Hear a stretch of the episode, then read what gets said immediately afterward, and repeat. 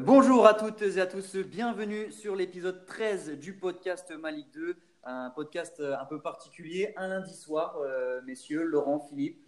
Bonjour. Bonjour Dorian. Euh, podcast un peu particulier en pleine semaine, puisque oui, il y, a, il y a deux journées qui, qui, se suivent. On a eu la, la 16e journée qui vient de, de s'achever ce week-end, et il y a déjà la, la 17e journée qui se lance ce soir avec euh, Caen-Nancy, et qui se poursuivra euh, demain soir avec euh, les neuf autres matchs. Euh, pendant le multiplex. Et pour nous accompagner pour ce, pour ce podcast, on est également avec Alexandre Alain. Salut Alex.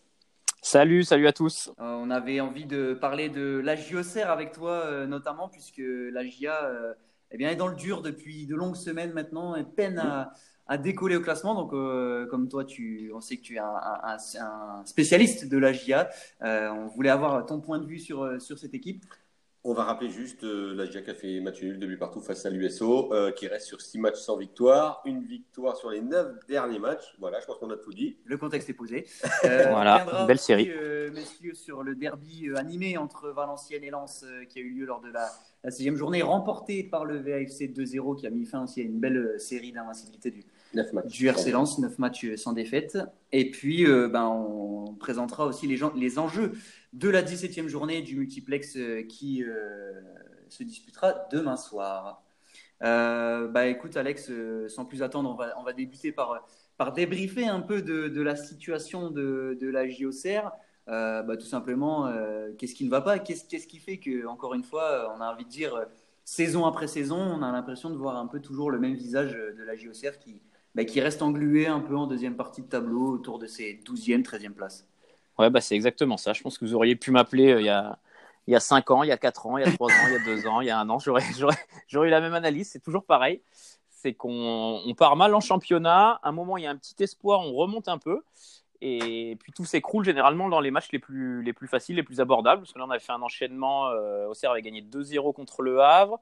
A été chercher un bon nul 0-0 à Lens en jouant pas trop mal à Bollard. Et, et puis bah, depuis, euh, on avait dit calendrier favorable, sauf que euh, défaite contre Grenoble, match nul à domicile contre Orléans. Euh, Il y a eu défaite à Châteauroux 1-0. Défaite à Châteauroux 1-0. Paris FC 2-0. Voilà, et en plus avec des, des prestations qui sont, qui sont inquiétantes. C'est ça, le, c'est ça le pire, c'est que si on perdait en jouant, en jouant correctement, en, on va dire avec des défaites euh, pas méritées, ça, ça, pourrait, ça pourrait faire passer un peu la pilule. Sauf que là, on, Auxerre, euh, Auxerre joue très mal et on a pour l'instant du mal à retrouver le, la patte Furlan qu'on avait vu, euh, qu'on avait vu au début, des, au début du championnat. Alors justement, Jean-Marc Furlan disait en conférence de presse ce week-end que, euh, que voilà, il remettait un peu euh, les dernières saisons au centre du sujet pour expliquer peut-être cette euh, mauvaise passe, en quoi ce n'était pas simple de passer à autre chose. Euh, Est-ce que c'est une excuse qui est aujourd'hui recevable après, comme tu l'as rappelé, la très bonne passe de la GIA en septembre? Bah, C'est un petit peu recevable dans le sens où c'est sûr que c'est difficile de passer de, de 6-7 saisons à jouer le maintien d'un seul coup, euh, juste parce que Jean-Marc Furlan arrive, on va, on va jouer les premiers rôles, mais, mais ça prouve quand même que le mal est, le mal est profond. Quoi. Et puis finalement, il n'y a pas tellement de recrues que ça sur le terrain. Euh, les recrues, pour l'instant, peinent à apporter. Bon, le bilan est rentré à marquer, mais les matchs précédents, il avait été blessé et son rendement est un peu décevant. Euh, derrière, la défense, c'est la même euh, qu'avant que Jean-Marc Furlan arrive, à l'exception de Coef qui joue un match sur deux. Au milieu, c'est Touré Belougou qui était déjà l'année dernière et les saisons, euh, les saisons, on a galéré. Devant, il y a Saki Barreto, euh, Yatara et Dugimon qui étaient là l'année dernière. Donc en gros, il y a un petit, pour l'instant, on joue quasiment avec la, même équipe que l'année dernière qui a, qui a, lutté pour le maintien. Donc c'est finalement peut-être pas si étonnant que ça qu'on qu ait du mal, quoi. Euh, qu'est-ce qui, c'est vraiment le secteur offensif qui, qui fait défaut à, à Auxerre cette saison encore une fois, euh, parce qu'on a, on a le sentiment ouais, ouais. que, que l'équipe est plutôt, bon là même s'il y a eu 2-2, vous prenez deux buts contre Orléans, mais sinon hormis ça, les défaites c'est toujours un 0 où, où euh, c'est assez, assez serré. Défensivement, on sent que c'est plutôt solide. Mais ouais. et voilà, c'est cette animation offensive qu'on sent euh, pas très efficace. Bah, qui pêche, ouais. Pendant, il y a eu, à la fin de la bonne période, Auxerre était meilleur, deuxième meilleure attaque du championnat, je crois. Mm. Euh, il y a eu deux trois matchs à, 3 ou 4 buts, et sauf que depuis, euh, depuis ça s'est complètement enrayé. Euh, Momo Yatara qui est capable de mettre un doublé contre le Havre sur, sur ces deux occasions, deux occasions pas faciles, et qui après peut rater l'immanquable trois ou quatre matchs de suite. En plus, il joue tout seul en pointe, ce qui est pour moi pas son meilleur poste parce qu'il décroche beaucoup et du coup, il n'y a plus personne devant. Euh, on voit aussi les manques dans le recrutement de cet été. Auxerre voulait Kaloulou pour jouer sur un côté.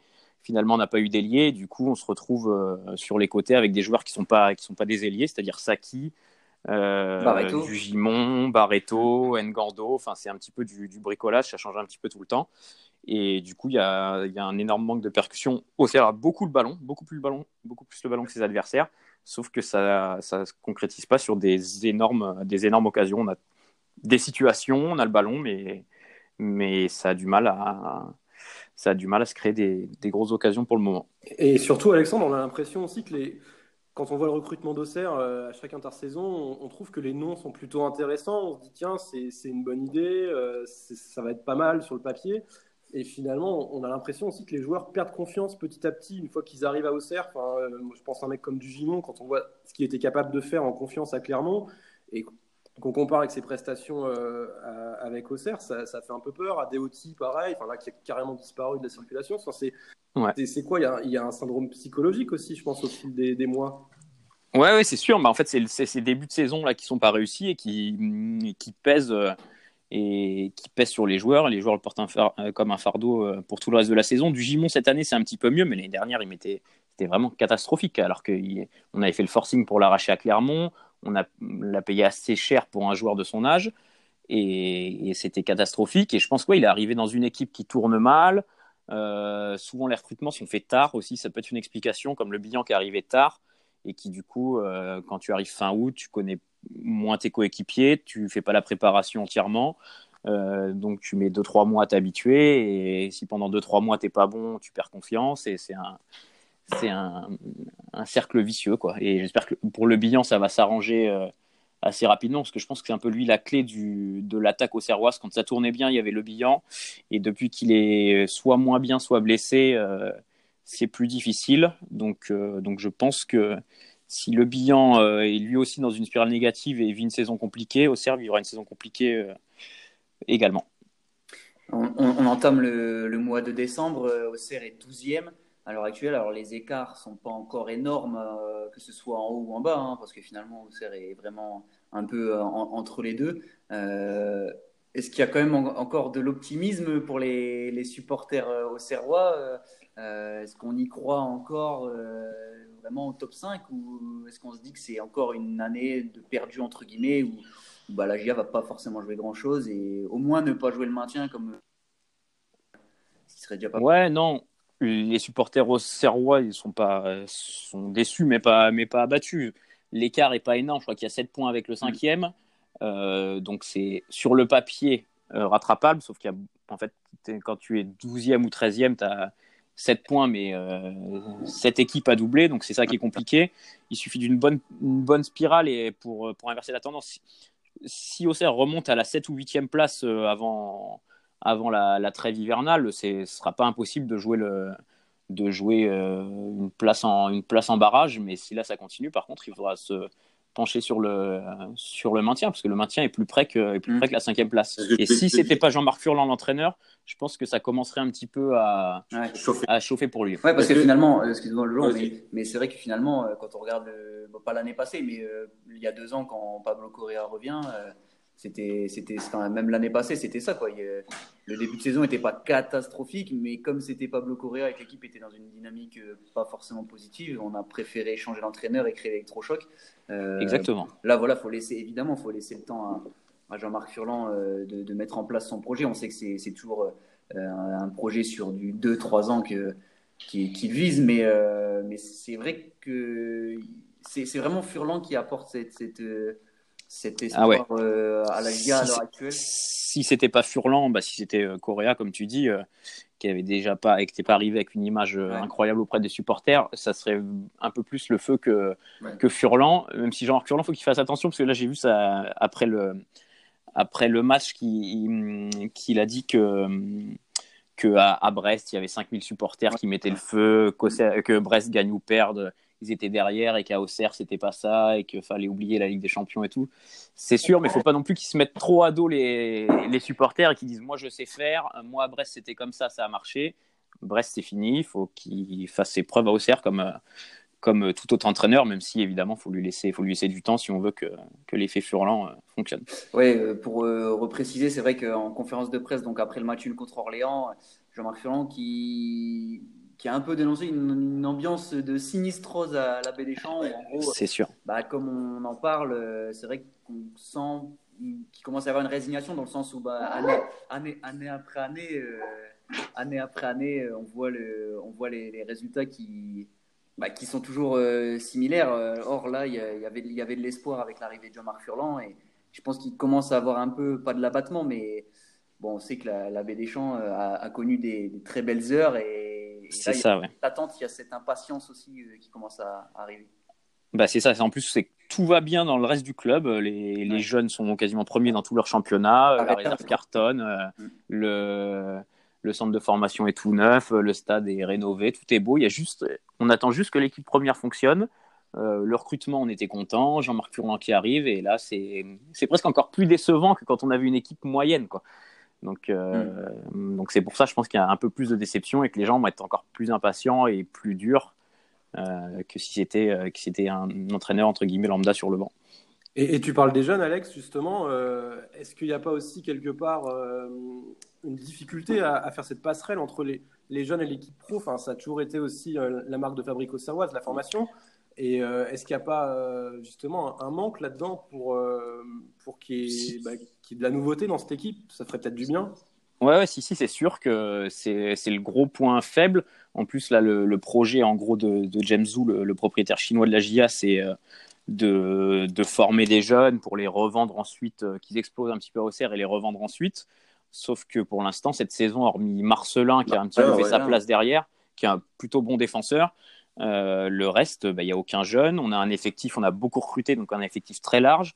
Le joueur d'Auxerre le plus prometteur, c'est Yanis Begraoui, qui est un, jeune attaquant de, 18 ans, qui, marque but sur but avec les, les, équipes de France de jeunes, euh, qui marque but sur but avec la réserve. Il a encore marqué ce week-end, sauf qu'il y a tellement d'avant-centre qu'il est presque jamais dans le groupe. Il y a Sorguiche devant lui, il y a Tara, Le Billan, Dugimon, Mergi, et lui, il est que sixième avant-centre.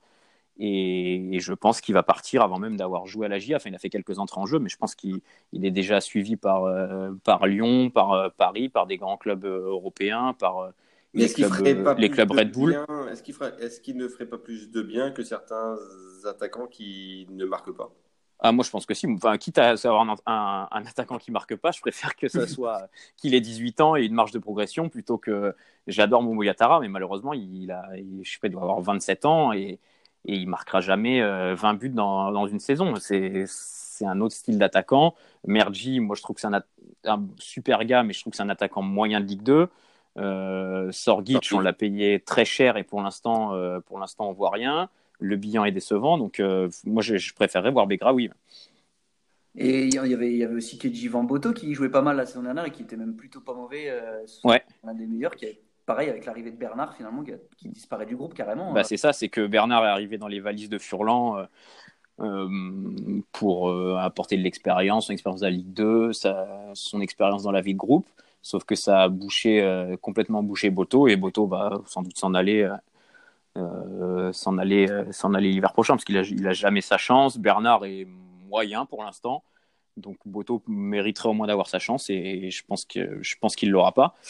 Et, le problème, c'est que plus la situation empire, plus, plus Auxerre euh, descend au classement, moins évidemment ça donne, euh, ça donne envie de lancer des jeunes pour euh, jouer des matchs un peu coup près. Et, et donc, c'est là aussi un, cercle vicieux. Bon, et Auxerre qui recevra Valenciennes lors de la 17e journée, ce sera, ce sera demain. Et un adversaire qui reste sur une victoire, et une très belle victoire dans le derby qui va redonner confiance au Valenciennois, puisque le VAC a battu Lens 2-0.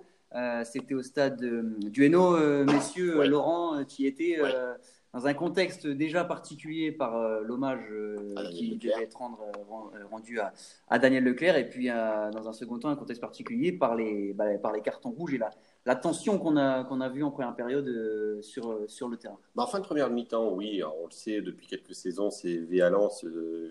Voilà, ça reste un derby engagé, un derby où il y a de la tension du côté des supporters.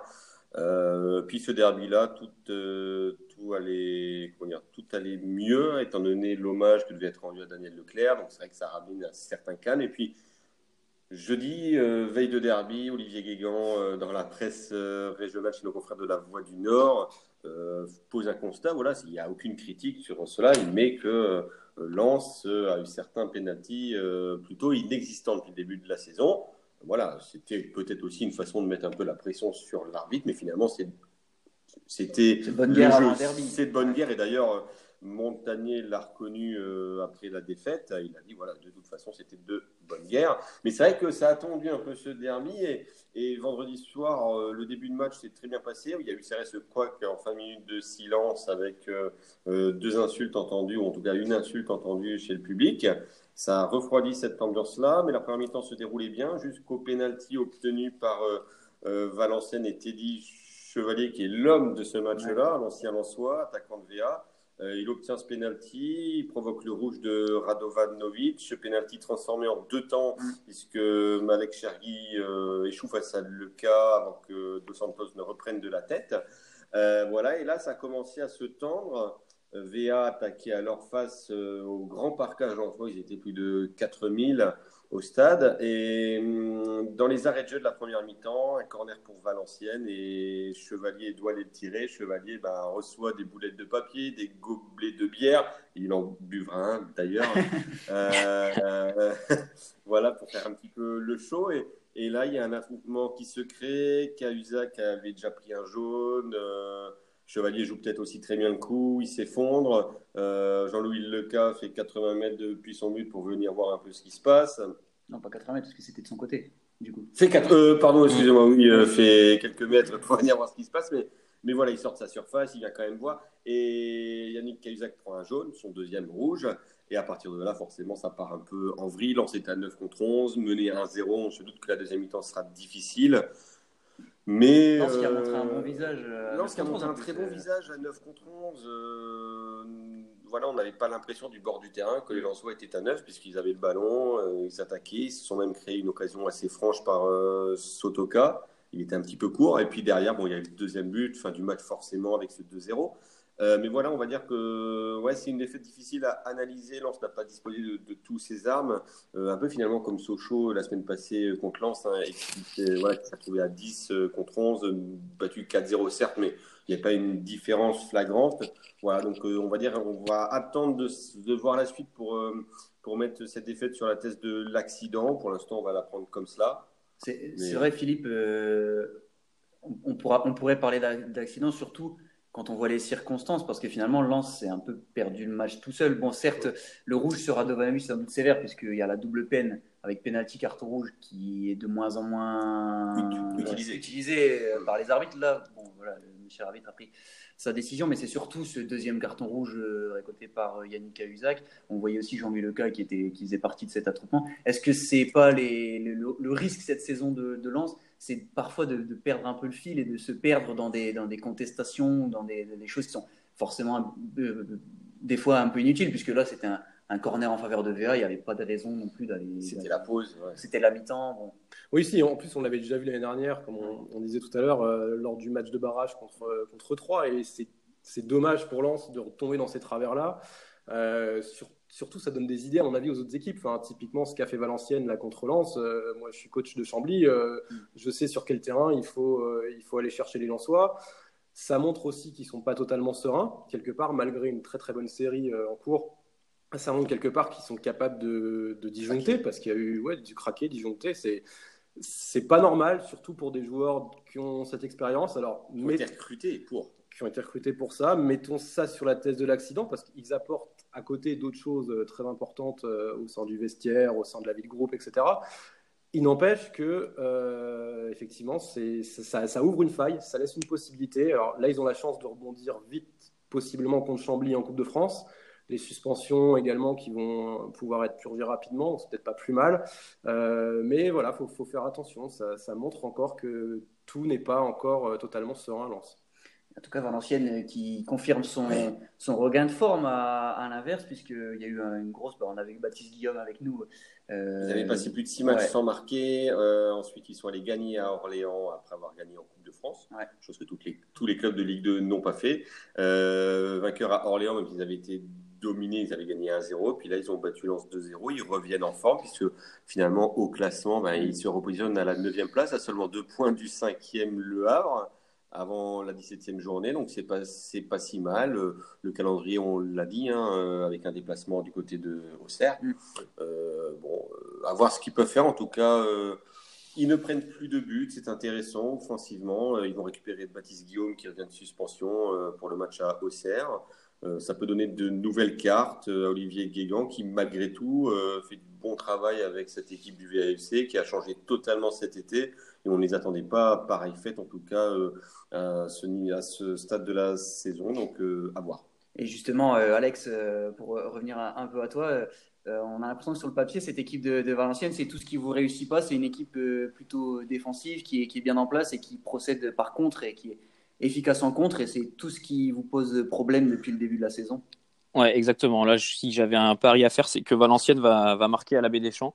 Euh, après, euh, ça va être à Auxerre de, à de marquer aussi, mais oui, oui, euh, Auxerre est jamais moins à l'aise que, que, quand ils ont le ballon et on joue haut, on presse haut et c'est tout ce qui convient à cette équipe de Valenciennes avec des, des attaquants, des attaquants rapides, un jeu rapide vers l'avant avec avec Chevalier par exemple et, Valenciennes va pouvoir jouer son jeu à Auxerre et comme Auxerre n'est pas en confiance et que Valenciennes est sur une bonne dynamique, ça m'étonnerait pas que Valenciennes vienne s'imposer à, à, la Baie des Champs finalement, c'est ça qui est, je ne vais pas dire incroyable, mais qui est dingue cette saison avec Auxerre, c'est qu'en début de saison, on attendait vraiment Auxerre avec euh, Jean-Marc Furlan comme l'un des, outsiders pour, euh, pour la montée. Or là, euh, maintenant, aujourd'hui, on voit sur le papier un Auxerre Valenciennes. On, on... savait que ça serait long que Jean-Marc Furlan n'ait pas monté la première année avec Brest, mais on s'attendait peut-être pas à voir Auxerre si mal classé et en tout cas avoir autant de mal cet automne. Voilà, on les attendait plus autour de la septième place, huitième place, en embuscade peut-être pour le top 5. Voilà, mais c'est vrai que là. Euh, mais c'est vrai que là, quand on voit un Auxerre Valenciennes sur papier, on en vient à pas être optimiste pour Auxerre. Ouais, et là, c'est un peu un match charnière pour moi pour la saison de la GIA euh, contre Valenciennes, parce que là, si, euh, si Auxerre enchaîne ces deux matchs à domicile, bon, on sait que historiquement, c'est jamais simple de gagner ces, deux matchs d'affilée à domicile que le calendrier propose. Mais là, si Auxerre ressort de Orléans et Valenciennes à domicile avec un point ou deux points, euh, ça, ça sera compliqué pour, euh, dans les têtes pour, pour repartir vers l'avant. Au contraire, une victoire pourrait dire bon, allez, on a eu notre, notre sale période, vaut mieux l'avoir en, en novembre que, que, que, plus tard et on peut, on peut repartir et, et, avoir des objectifs plus importants. Donc là, pour moi, c'est un match bascule de la saison d'Auxerre. Et puis le, le, RC Lens de son côté qui recevra Chambly donc demain soir pour se relancer après cette défaite dans le derby, c'est un nouveau match des Hauts-de-France. Hein. Ouais, ça sera pas si simple que cela, mais si, sur le papier, bon, on lance par évidemment favori. Après, il y a pas mal de joueurs absents, suspendus, blessés. Euh, suspension, il y aura Radovanovic, Aïdara, Kazak, euh, Fortes s'est blessé encore, Boli. Euh, donc donc voilà, il y aura pas mal, mais bon, après c'est là où l'on se dispose d'un banc quand même euh, quoi faire la différence. À voir euh, demain, Chambly qui viendra avec ses armes et on est capable de tenir tête à certaines équipes. Chambly, euh, à 3, Chambly qui a collé 4-0 à 3 lors de la 15e journée, euh, assez incroyable et, et qui, là, qui en revanche a rechuté contre l'AC Ajaccio 2-0 à, à, domicile. Donc bah, cette équipe de Chambly, on ne sait jamais trop comment elle va évoluer, euh, c'est vrai, d'un match à l'autre. Euh, Philippe, euh, est-ce qu'ils vont nous montrer un visage assez défensif, prudent, ou est-ce qu'au contraire, ils vont savoir un peu mettre de la folie comme à 3 enfin, C'est difficile à, cerner cette équipe de Chambly quand même. Ouais, ouais, c'est compliqué. Surtout, enfin, si on se met dans la peau des joueurs de Chambly, enfin, je pense que le coach va aussi leur dire c'est une chance énorme de jouer à Bollard. Enfin, on sait comment ça se passe. Je me rappelle euh, Bourg-en-Bresse, ces clubs-là, quand ils venaient à Lens, à chaque fois, il y avait un ou deux joueurs, ils sortaient, euh, bah, Mergi, il sortait le match de sa vie à chaque fois. Enfin, il y a, il y a une capacité aussi de se sublimer chez ces petites équipes à Bollard. Je ne sais pas s'ils auront le fou du village dans leur équipe aussi euh, cette fois-ci. Peut-être que, que, ça servira aussi à gratter des points. Moi, je sais pas. si je suis Lensois, je me dis, j'aimerais bien aussi avoir le fou du village dans mon équipe de temps en temps parce que ça, ça m'aiderait peut-être à gagner des matchs. Donc, on verra. Je, me méfierais d'anciens Lensois, Joachim Eckmayer, ancien Lensois, Mehdi Guézoui, ancien Lensois. Il y a moyen de marquer du côté de Bollard. Voilà. Dans les autres, euh, dans les autres affiches euh, de la, de la 17e journée, on va basculer un peu sur la, la présentation de, de ce multiplex. Alors, on met un peu à l'écart Caen Nancy, puisque c'est ce soir et évidemment euh, le match est. Voilà, il y aura, le, podcast n'aura pas forcément intérêt de parler de ce camp Nancy, puisqu'on on sort le podcast juste avant la, la rencontre. Mais dans, les, dans les autres matchs, on va s'intéresser notamment à, à, Le Havre, qui reste sur deux succès d'affilée. Paul Le Guen qui disait très justement que Le Havre, en deux matchs, a pris plus de points qu'en deux mois. Ils avaient pris 5 points en, deux mois et là ils viennent de prendre 6 points euh, coup sur coup. Euh, voilà, euh, messieurs, Le Havre qui va viser une troisième victoire consécutive en recevant Le Mans et Le Mans une équipe en difficulté qui est qui est 19e. encore une fois, l'occasion paraît très belle à saisir pour, pour Le Havre, Philippe. Oui, oui, bah en plus, on, a, on a vu un grand coup de coaching de la part d'Amos Yuga, le, milieu de terrain vrai, qui, qui est sorti sur blessure à la, à la 47e. Euh, le Havre Guingamp, c'était euh, c'était un match horrible en première mi-temps. Honnêtement, on se demandait ce qu'on allait pouvoir raconter. Et puis, bah, le pauvre milieu de terrain s'est blessé. Et puis, bah, là, du coup, euh, coaching forcé du coach Havre, Paul Le Guen, qui a du coup fait rentrer un attaquant, un peu bah, par force. Et là, tout, tout, a été bouleversé. le Havre s'est métamorphose. métamorphose complète. déjà, très bonne entrée de Thierry, il faut le dire, hein, parce qu'il il est vraiment rentré avec beaucoup d'impact que peu de joueurs faisaient du côté du hack, à part Dina Bimbe, on avait tous relevé qu'il avait, qu'il avait vraiment été performant sur la première période. Et puis bah là, euh, déblocage, euh, Guingamp qui, alors, par contre Guingamp qui sombre totalement en défense, Carbrat euh, vraiment à la rue, je pense que c'était, c'était un peu catastrophique. Et puis bah, derrière, la force du, du groupe, du staff aussi, ça, ça, a été de rebondir sur cette performance pour enchaîner. Et là, c'est vrai que, bah voilà, tout à l'heure, Alexandre parlait, parlait de série pour parfois se replacer. Le Havre s'est replacé après son excellent début de saison et puis son gros trou. Bah là, mine de rien, ils viennent de se replacer. Et c'est le moment ou jamais, euh, c'est le moment ou jamais, jamais de se, positionner avant la trêve justement dans, dans ce top 5. Quoi. Ouais, parce que Le Havre est repassé cinquième avec cette victoire à Rodez et le doublé de, de Cadeware. Euh, voilà, il reste trois matchs avant la trêve. C'est l'occasion de, pour Le Havre de, de, renforcer cette, cette cinquième place, de s'installer dans, dans, ce top 5. Euh, parce que c'est que c'était pas facile d'aller gagner à Rodez comme ils ont fait. Le premier match à Rodez, Rodez qui ouvre la marque, derrière, euh, Force Mentale du Havre. Stade, ouais, dans le stade Rodez, exactement. Donc, ambiance, bonne ambiance, très chaud d'ambiance d'ailleurs. Donc, euh, non, non, il y a moyen de bien faire du, du côté du Havre. Donc, euh, ah ouais, en plus, il joue, à, il joue, à, Clermont pour la 18e journée. Donc, c'est vraiment. Euh, voilà, ah, il y a moyen, exactement. direct. Au, Et en, la 19e journée, c'est Chambly. Donc, sur le papier, un calendrier plutôt favorable. Ouais, en tout cas, les, euh, les, les, cartes en main. Il y a un autre match qui, qui sera intéressant à suivre, c'est le grand écart, euh, très grand écart. On ne peut pas faire plus de toute façon. Euh, sinon, après, c'est. C'est Orléans, Orléans-Lorient. Bah, évidemment, affiche très déséquilibrée sur le papier, Alex. mais bon, est-ce que toi qui viens de voir Orléans faire un bon petit coup à Auxerre avec ce, ce de partout, qui était plus proche de la victoire même que du match nul, est-ce que tu penses Orléans capable de tenir tête euh, maintenant à, Lorient ou est-ce que là ça va quand même être beaucoup plus compliqué? Je pense pas. Je pense que ce sera quand même un, un autre niveau qu'Auxerre. Euh, Orléans peut, peut marquer, mais, mais Lorient avec leur, euh, leur puissance offensive, avec Wissa notamment, je vois, vois pas Lorient aller, aller tomber dans le piège à Orléans. Je pense qu'il y a une trop grande différence d'écart entre les deux équipes cette saison pour que, pour que Lorient tombe dans le piège c'est Joseph Lopi qui, qui, vous a fait mal euh, là. Euh, exactement, exactement. Ils ont mis un super premier but. Hein. Lorient, le, euh, ah Orléans, pardon, l'action du premier but est, est super, des remises en une touche. mais bon, je pense pas que Joseph Lopi va mettre des doublés tous les tous les matchs. Donc non, non, je pense que, que Lorient est bien au-dessus. S'ils jouent à leur à leur niveau, je pense qu'ils iront s'imposer. C'est vrai que pour dire un tout petit mot rapide sur Orléans. on l'avait vu contre Valenciennes notamment, Laurent, c'est une équipe qui joue très bien, qui, comme mm. disait là l'image du premier but de Lopi contre Auxerre, euh, collectivement, c'est assez propre, c'est huilé, mais, mais ça manque de, poids. Quoi. Ça ouais, mais c'est la patte Didier Nicole depuis qu'il est là, c'est-à-dire faire jouer très bien son équipe, sa jeune équipe qui a encore été euh, rajeunie l'été passé. Euh, voilà, mais la différence par rapport au Orléans de l'an dernier, c'est justement il y a cette expérience qui fait défaut, il y a surtout devant, il n'y a pas trop de joueurs.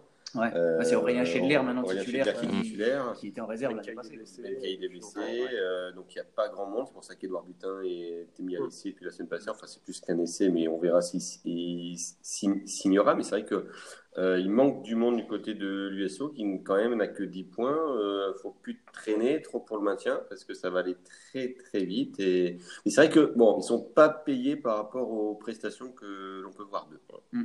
Et dernière affiche qu'on a envie de, mettre en avant, c'est un peu 3 contre contre Rodez parce que mine de rien, Rodez qui avait fait un super début de saison et là qui a sur 4 défaites consécutives en championnat, donc ça commence à faire, à faire long. Et puis 3 qui a eu beaucoup de mal à domicile, notamment contre les équipes de bas de tableau. défaites. Euh, il, y a eu, il, y a eu, des défaites contre, contre Orléans. mais justement, la seule victoire de la saison d'Orléans, c'était à 3. Ils ont perdu aussi au Paris FC. Ils, ont pris surtout 4-0 par Chambly là, euh, récemment. Donc euh, bah, on a hâte de voir un peu quel visage va nous proposer 3 à la maison, parce que là, la victoire contre Sochaux, on, a, on, a, on, a, on a regardé ça, samedi, Laurent. Très très beau match. Bah, Laurent Batles avait prévu euh, avait prévenu en tout cas la semaine dernière après la défaite 4-0 face à Chambly. C'est vrai que Laurent Batles, depuis le début de la saison, propose avec 3 un jeu attrayant. Euh, il n'y a pas trop de mal par rapport aux 3 de l'an passé. Euh, oui, voilà.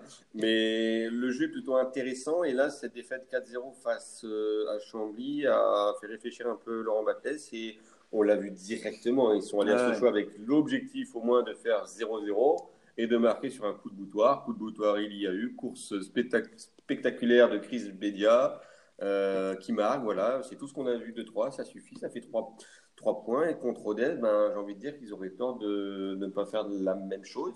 C'est quand même fort de la part de, de Laurent Batles parce que. Euh, il n'y a pas tous les coachs qui arrivent à renier un peu leurs principes, mm. ne serait-ce que sur un match ou deux voilà, vraiment en l'assumant, en disant euh, on vient de se prendre un 4-0, il faut qu'on retrouve euh, nos bases défensives. Et puis, euh, si on prend un point, c'est déjà bien à Sochaux. Et si on gagne, tant mieux. là, c'était complètement assumé, ça a marché. Alors, il y a de la réussite, hein, parce que ce but-là, il vient de nulle part. tu l'as dit, c'est une course de 50 mètres de, l'attaquant. Mais, mais bon, je trouve que ça, prouve quand même déjà des, facultés d'adaptation à ce championnat qui est, qui est un peu particulier. Il faut savoir très vite stopper les séries négatives sous peine de, de bah, voilà, de, que la confiance s'en aille. Euh, moi, je trouve, je trouve ça. Alors, c'était vraiment pas beau à voir, hein, franchement, on va le dire. On espère que 3 va pas, va pas nous faire ça tous les week-ends. C'était vraiment pas beau à voir, mais, mais justement, on a hâte de voir quel visage cette fois va proposer 3 euh, à, la maison. Euh, une équipe qui a, qui a, eu du mal ces, derniers temps à domicile. Donc, à voir, à voir ce que Laurent Batles va, va, nous proposer. Ça, montre aussi que 3 veut jouer le haut de tableau. Enfin, quelque part, si euh, Laurent Batles se décide euh, à faire ça, c'est il se dit tiens, il faut que je prenne des points contre un concurrent direct. Euh, c'est faut pas que je perde à Sochaux. Donc quelque part, ça montre aussi une ambition de, de jouer le haut de tableau. Donc oui, tu as raison, et c'est d'autant plus intéressant euh, de se dire bah, ouais, qu'une équipe comme 3 euh, va sûrement jouer les premiers rôles maintenant euh, sur, sur la deuxième partie de saison. Et notons que c'est très rare d'avoir une équipe qui est quatrième de Ligue 2 à ce stade de la saison avec quatre défaites à la maison. Ça montre quand même que ce 3-là a du potentiel. Ouais. Clermont aussi un peu dans le même cas, qui a que deux victoires à la maison et qui, qui cartonne à, l'extérieur. Philippe, pour finir ce, ce, podcast, tu as repéré quelques petits paris pour cette 17e journée avec nos notre partenaire, les codes de notre partenaire euh, Winamax Sport. Les meilleurs codes chez Winamax, oui, tout à fait. Donc, euh, bah, je me... c'est bien parce que Alexandre m'a un peu conforté dans mon, dans mon idée tout à l'heure en, regardant les cotes. Euh, sur le match Auxerre-Valenciennes, où très clairement, je trouve que la, la cote d'Auxerre est, est, incroyablement basse. Ils sont à 1,90, alors que le fait, la double chance match nul ou Valenciennes est à 1,84. Je trouve que c'est une cote vraiment intéressante. Pour Valenciennes, je les vois tout à fait capables de, ramener au moins un point de ce déplacement. Donc, euh, donc ça, me paraît être un, pari euh, très intéressant. Je pense également qu'il y a quelque chose à faire pour Châteauroux à domicile face à Sochaux. Sochaux qui est un petit peu en perte de vitesse, en perte de confiance. Et, euh, Châteauroux bah, qui a vraiment un match important à la maison. Qui, qui, se remet bien en fait depuis, depuis quelques matchs également. Châteauroux, surtout ce qui m'intéresse, c'est la cote. La victoire est à 2,82. Donc je trouve que c'est assez élevé pour une, équipe à domicile qui est pas mal, donc ça, se prend. Et puis pour. Euh, Juste pour terminer avec Sochaux, Sochaux qui sera privé de Maxence Prévost, Maxence Lacroix, euh, Christophe Diediou et Thune. Aussi, donc ça fait quand même euh, pas mal de monde. Ouais, surtout défensif, c'est vrai que ça, fait, ça, laisse des vraies possibilités. Et puis sur le match de ce soir, la, bonne petite purge du lundi soir, on a eu un 4-0 la semaine dernière, donc quelque part je me dis là 0-0 ou un partout quand Nancy. En tout cas, le match nul est à 2,85 et il faut peut-être tenter un score exact. Ouais, Nancy, il est nul. Ouais. Ça les connaît. Quand aime bien aussi les matchs nuls. Pascal Duprat est là. Nancy, le fait d'avoir perdu Wagner, ça va quand même les, les, amputer. Je sais pas. On va voir comment l'équipe va réagir aussi. Donc, je tenterai bien, le, je tenterai bien le match nul. Wagner, puisque tu en parles, qui malheureusement, c'est une rupture euh, du ligament de la cheville, une luxation avec euh, rupture ligamentaire plus fracture du péroné. Image terrible euh, qu'on a vue contre le Paris FC. On souhaite évidemment mois. prompt rétablissement à Wagner qui devrait manquer 4 mois de, compétition qui a été, qui a été opéré. Et, il sera revenu pour les playoffs. Ouais, non, mais c'est un super joueur de Ligue 2 surtout. ça, ça, va changer la, la saison de Nancy a changé sur cette action. Parce que ah sans lui, c'est plus la même chose. On verra. Et puis, euh, juste en parlant de Châteauroux tout à l'heure, qui, revient bien, 9 points pris sur 12 en, novembre, pardon.